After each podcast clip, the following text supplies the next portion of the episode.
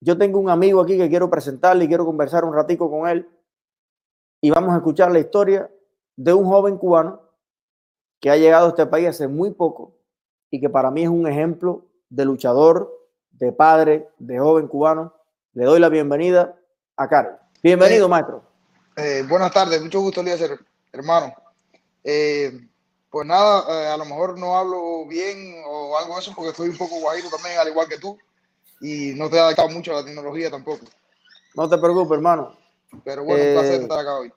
No te voy a decir que, está, que, que- estás bonito y que estás elegante, porque eso, eso enseguida ya me dicen que estoy acosando. Pero sí, yo te vi cuando llegaste, he visto la foto, he visto tu testimonio y te veo ahora y creo que eres un ser humano dignificado. Eh, dignificado por la libertad, dignificado por tu trabajo, dignificado por tu familia, por tus manos. Karel, ¿qué sentiste cuando volviste a ver esa nave espacial que ustedes construyeron en Cuba, en la que Bueno. llegaron a los Estados Unidos?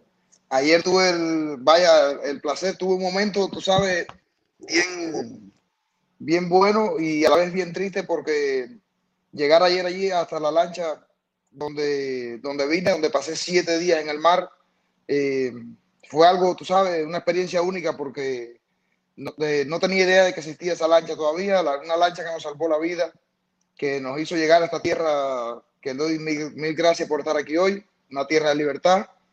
Y bueno, fue algo que me hizo recordar todos los momentos, toda la trayectoria, todo el trabajo que pasamos. Y Karel, ¿cuántos días estuvieron ustedes en el mar? bueno, en el mar estuvimos siete días. Siete días en el mar. eh, eh, y, a- y en, en la preparación de la lancha unos cuantos días, como, como seis días.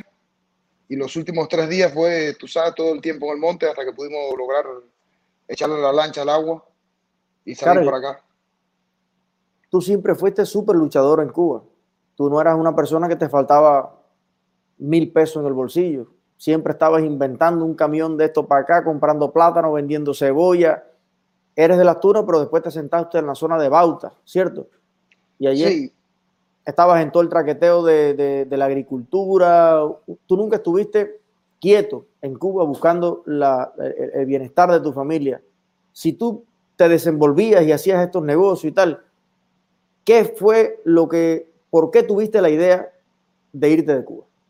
bueno, eh, primeramente porque siempre tuve el sueño de, de ser libre, de, no sé, de, de ampliarme de nuevo, nuevos horizontes, de, de tener otras maneras de, de vivir, que no fuera, tú sabes, inventando todo el tiempo, corriendo todo el tiempo, eh, dormir tranquilo por las noches, sin, sin saber que hoy estás bien y mañana, y mañana quién sabe, porque todo lo que tú puedas hacer ahí, todo lo que puedas luchar, todo lo que puedas tratar de hacer, todo va a ser ilegal. Porque al no tener libertad, todo es ilegal. Porque una cosa conlleva a la otra. Uh, si haces algo, eh, tú lo, no, le, no, le, robas a nadie, compras, le compras a un guajiro, por ejemplo, y le, vendes, y le vendes a, no sé, al camionero o le vendes directamente al pueblo. Porque es ilegal. Es legal todo y entonces... O sea, no, tenías a lo mejor un paquete de dinero en el bolsillo, pero no tenías paz. No, no, como tal no. Eh,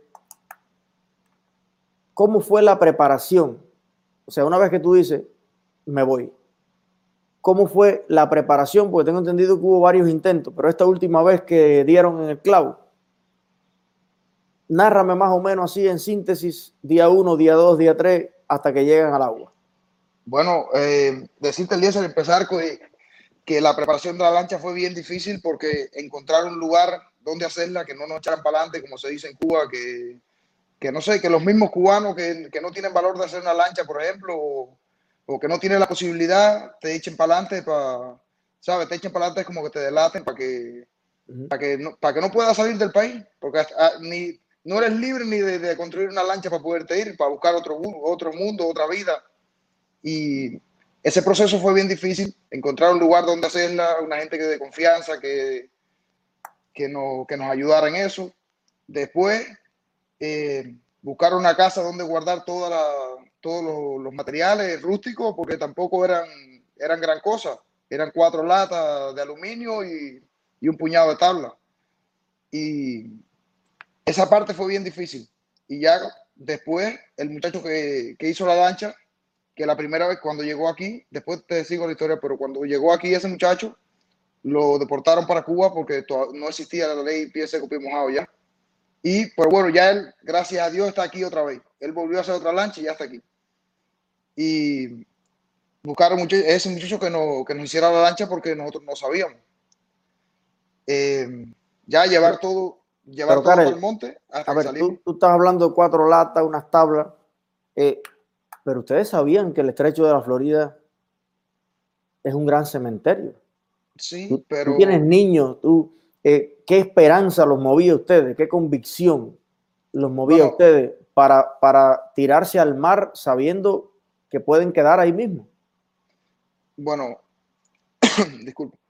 Eh, ante todo que, que ya el círculo se estaba apretando eh, y ya había que, no sé, que, que ya casi era como obligatorio irse porque podíamos correr riesgo tanto que, porque hacer algo en contra de ellos, eh, allí, aunque no era algo malo, porque nosotros no hacíamos nada, tú sabes que no afectábamos a nadie, no le robábamos a nadie, pero eso ya llegó a ser hasta contra revolución para ellos, entonces te pueden, te podían sancionar por eso. Ya teníamos varias, tú sabes, varias amenazas y entonces ya decidimos todo el grupo, muchos de los del grupo no nos conocíamos eh, por, eh, por, la sencilla razón de, la, de organizar bien la lancha para que, para, que llegara. Y si había mucha gente que tuviera información, entonces podía fracasar. Y ahí, ya dijeron, bueno, estamos arriba del burro, hay que darle los palos. Hay que dar los eh, palos. Ahora dime la travesía, esos siete días. Tú me contaste que no hiciste pipi ni una sola vez, ni caca tampoco. En siete días. Siete días. Siete días. ¿Cómo eh, venían hombres y mujeres, me imagino? Veníamos 27 eh, en total, es decir, 24 hombres y tres mujeres. Ok, ¿y, cómo se las arreglaban? Eh, ¿Cómo sucedía? ¿Cómo era una noche dentro de esa cosa? Bueno, infernal. Te estoy hablando el día entero cogiendo sol, un sol prácticamente, bueno, en el medio del mar y, y la noche entera lloviendo y las olas cayendo y cuando te estaba, eh, te estaba secando un poquito tenía frío porque estabas mojado, eh, te estaba secando, otra ola te volvía a mojar y todo, bueno, se le hizo un hoyo a la lancha y cada, eh, a la orilla del cardán, que es lo que mueve el barco, y teníamos que venir parados encima de ese, de ese hoyo y todo el agua que iba entrando, había que turnearnos cada uno todo el tiempo botando agua con una cubeta, todo el camino, todos esos siete días fue botando agua todo el tiempo. Y sin ver nada por los costados. No, no, no, no. vimos tierra la primera hora que salimos de La Habana, que, vimos la, veíamos la tierra para atrás, ya después ya no vimos más tierra hasta el último día que llegamos aquí a Miami. Eh, cuéntame algo que, haya pasado en esos siete días que, tal vez te, te, asustó un poco. Nunca, le, nunca pensaste que a lo mejor no ibas a llegar? Sí, eh, los primeros, el primero y el segundo día todavía teníamos la esperanza de, ¿sabes? De, llegar bien porque eh, teníamos petróleo bastante, el motor estaba bueno, eh, teníamos agua y teníamos, nos quedaba alimento, nos quedaba un puñado de galletas, nos quedaba un puñado de leche, de leche condensada y algo, algunas boberías de comer. Pero ya después del tercer día, ya ya todo era bien duro. Te levantabas por la mañana y decías, cuando salga el sol voy a ver tierra. Eh, pasaba el día entero navegando ahí, era agua y agua y agua. Y cuando decía, cuando oscurezca voy a ver luces, porque en, en la oscuridad la luz se ve bien lejos. Cuando oscurezca vamos a ver luces. Y esa esperanza, tú sabes, te mantenía vivo. Pero ya fue el quinto día. Y el quinto día ni había luces, ni había tierra, ni había comida, ni había petróleo. Eh, el motor apagado a la deriva, los barcos pasándonos cerca y nadie. veíamos los cruceros, eh, veíamos los barcos mercantes, la, vimos avionetas que nos pasaron por la orilla, pero nada, ya no, ya no había esperanza, ya todo el mundo tiraba una esquina, ya no había agua, ya no había nada. Y, ya, no había, y, ya no había ni, ni fuerza. No, y todavía había que seguir botando agua porque si no, no estábamos jugando. El que le quedaba poquita fuerza tenía que aprovecharla para botar el agua. Porque a la lancha le seguía entrando agua, no paró de entrarle agua. Pero yo vi esa lancha, yo no me imagino 27 personas ahí adentro, eso es, eh, la lancha era pequeña. Parados como en, una, como, como en el P-14 de La Habana. Es decir, a, uno parado y sin tenías un puesto exacto que no podías moverte de ahí porque no había espacio para hacer más nada. ¿Y las mujeres? nada más se rotaba el espacio donde el que iba a botar agua, botaba agua y, y ibas para el puesto donde salió ese, te corría ahí hasta que te tocara botar agua y así. ¿Y las mujeres? Las mujeres, las mujeres no las pusimos a botar agua en el camino, no sé, no, tú sabes, para mantenerlas un poco más fuertes. Pero ¿cómo podían ellas hacer sus necesidades frente a todos los hombres allí? No, no, tú sabes, ya más bien, más bien ya no era un grupo que fue a, una, montarse en una lancha, ya era una familia grande que se, que se hermanó en el camino, que por ejemplo alguna decía, tenemos eh, deseo de orinar o de hacer las necesidades, no sé, y todo el mundo se viraba de espalda, aunque te orinaran los pies ahí, pero tú no mirabas para atrás, nadie miraba para atrás ni nada, todo, todo bien respetuoso. todo el mundo portó bien. Eh, ¿Hicieron alguna, por curiosidad, ¿Tú crees en algo? ¿Hicieron alguna oración en el camino? Sí, sí, ya eh, a veces uno dice, no, yo no creo, yo creo en esto, yo creo en lo otro. Todo el mundo cree, tiene creencias diferentes, pero eh, como dice el cubano, cuando la soga aprieta, uno se acuerda de Dios. Y, y llegó un momento donde cuando ya te entregas, ya no tienes esperanza ni tienes nada, entonces bueno, ahí, de, como decir, entregamos la lancha y la vida nosotros a Dios y la, encomendamos para que nos trajera hasta aquí. Y, gracias a Dios hoy estamos aquí. ¿Y cómo fue el momento en que, en que llegaron? Bueno, eh, ya yo venía, ya en ese momento, cuando, cuando vimos las luces en Miami, yo llevaba como tres horas Miami, eh, delirando, porque imagínate tantos días sin tomar agua, sin hacer necesidad, sin comer nada, yo estaba delirando ya. Incluso dicen los muchachos que yo decía, eh, para ahí, que me voy a bajar, que voy a buscar, voy a montarme en una moto para buscar café, algo eso. Porque ya yo estaba inconsciente, pero cuando ya vieron, vimos las luces, que dijeron, mira las luces de Miami, no sé qué. Bueno, ya yo me paré y se me quitó todo. Ya ahí está, ya ahí yo estaba ya perfecto ya. Y, y la gente decía, eh, lo primero que vimos fueron los edificios. Y, y, luego ya cuando nos íbamos acercando vimos el puerto, el puerto de Miami y la parte de, de, Virginia aquí, que es donde hay unos mangles y, un, y unas matas de pino altas. Y dijimos, no, para el monte para poder, para poder correr, para poder huir, porque ya no existe la ley pie seco, pie mojado. Ya es eh, buscar otra manera de, de quedarse acá, eh, de hacer los papeles, porque no... Sí, pedir un asilo, hacer otra cosa. Pedir un asilo. bueno, es que nosotros no, no, no teníamos idea de, de, aferrarnos a alguna ley igual. De cómo seguía la vida. Lo importante era llegar con vida a tierra. Lo importante era llegar. No, no nos importaba si nos iban a deportar a la semana, si nos iban a, a dejar aquí. No importaba. Nosotros queríamos estar aquí y, llegar, y llegar y estar vivos, porque ya, ya, ya no importaba si era Estados Unidos, o era Alemania, o era China, o era Canadá. Era llegar a un lado donde hubiera tierra. La llegada de ustedes la filmó alguien y se convirtió en noticia y estuvo en los canales y fue la última. O sea, eh, hay una, un video que decía una americana, oh my God, oh my God, oh my God. estos son ellos que estaban llegando. Eh, Karel, en los meses que llevas aquí. Bueno, ya hizo dos años, ya llevo, dos años. Ah, dos años. No, yo pensaba que era. oye, como pasa el tiempo de rápido, tú ya nosotros nos conocemos hace rato entonces. Octubre 7, octubre 7 hace dos años que estamos aquí. Yo pensaba que era menos, compadre. Déjame preguntarte algo. En esos dos años, que todavía estás en todos los procesos habido y por haber, eh, y que no has tenido todavía, creo yo, la. O sea, ya a nivel de, de, de, de solidez, de papeles, de cosas, de tú, has tenido que enfrentar lo más crítico de la etapa de un emigrante, que es casi que, pedir el favor de trabajar.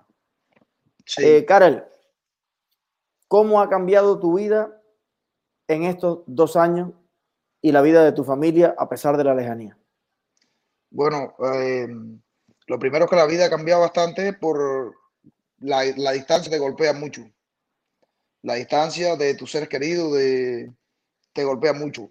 Y, y hasta hace poco, eh, bueno, siempre he tenido comunicación, pero ahora se hace, un, ahora se hace más difícil por todo el, problema de la pandemia y eso, que por ejemplo, eh, al estar cerrados los viajes y eso, no, no, no le puedes hacer llegar algo a tus hijos, a la hija, por ejemplo, eh, a tus padres ¿Tienes una, o algo. ¿Tienes una niña en Cuba? Tengo una niñita de tres años.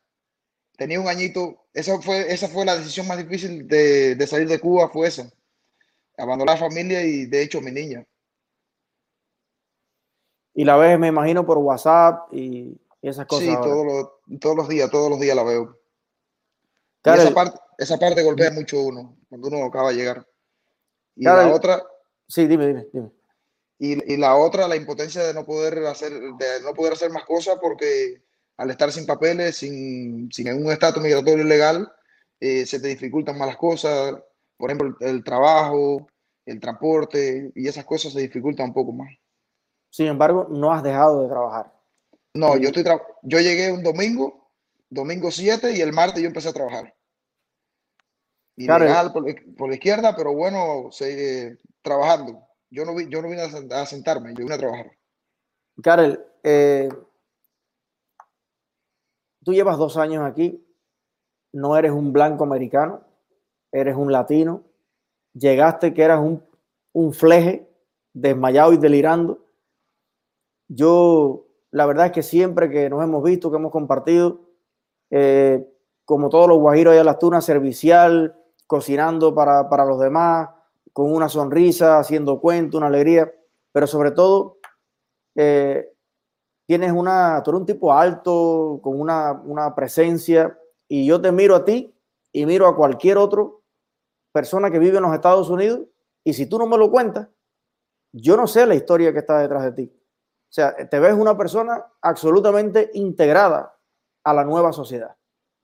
Eh, ¿Has logrado cumplir el sueño que narrabas al principio y por el cual viniste? Y es poder dormir tranquilo en el sentido de, poder vivir de tus manos, de tu, de tu cabeza, de tu trabajo sin miedo. Sí, completamente. He, he logrado estar tranquilo y y dormir y eh, a pesar de, de, la distancia que te digo que golpea mucho a uno, no he podido, he podido lograr mi, mis metas. Bueno, eh, Karel, eh, para mí, eh, la verdad que las personas como tú me inspiran eh, y las respeto mucho. Karel nunca se ha metido en un problema en este país, jamás ha tenido que robarle nada a nadie, ni que echar para adelante a nadie, ni que maltratar a nadie. Y, y, nadie, y, nadie, me ha amenazado, ni me ha venido a amenazar por lo que hago, ni nada. Ha trabajado en todo lo habido y por haber. Desde subir no sé dónde, poniendo cristales, en guarejao, en todo lo que hay. Y para mí, eso es el ejemplo vivo de que definitivamente este es un país de oportunidades. Si tuvieras que eh, dejarnos un mensaje, digamos, ¿Qué es para ti en este minuto los Estados Unidos? Bueno, si tuviera que dejar eh, un mensaje, diría eh, a todos los cubanos que esto es un sueño realizado, que es un lugar donde hay libertad, donde puedes lograr tus metas. Nosotros mismos somos nuestras propias metas.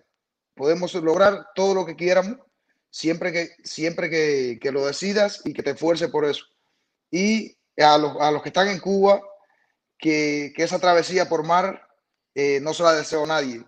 Que si son su sueño y, y lo quieren perseguir, pues adelante y que no tengan miedo, pero es bien difícil, por lo menos no quisiera que nadie lo hiciera. Es bien duro y pero para adelante. Si es su sueño y es su decisión y no hay otra alternativa, hay que hacer una lancha. Karel, eh, ahora que estás viendo todo lo que está pasando, porque cuando conversamos tú me decías, oye, yo en mis tiempos en Cuba, cuando decidí venir, yo no sabía nada ni de oposición, ni, de, ni había visto que existían todos estos movimientos, todas estas cosas de las que vine a enterarme aquí cuando tuve internet. Así Viendo todo lo que se está moviendo. ¿Crees, igual que yo, que pronto nos vamos a dar ese gran abrazo a todas las familias cubanas en Cuba? Pues te veo que participas en todo, que siempre estás, fíjate, Hay gente que lleva 30 años aquí y no va a nada y siempre está escéptico y nunca cree en nada. Karel lleva dos años y no recuerdo una sola manifestación en la que no lo haya visto. ¿Sientes esa esperanza igual que yo? Sí. Eh, Cuba libre ya y pronto. Pronto Cuba libre. Gracias, mi hermano. Sé que para ti estos minutos han sido eh, difíciles, no eres una persona... Estoy sudando, no estoy adaptado.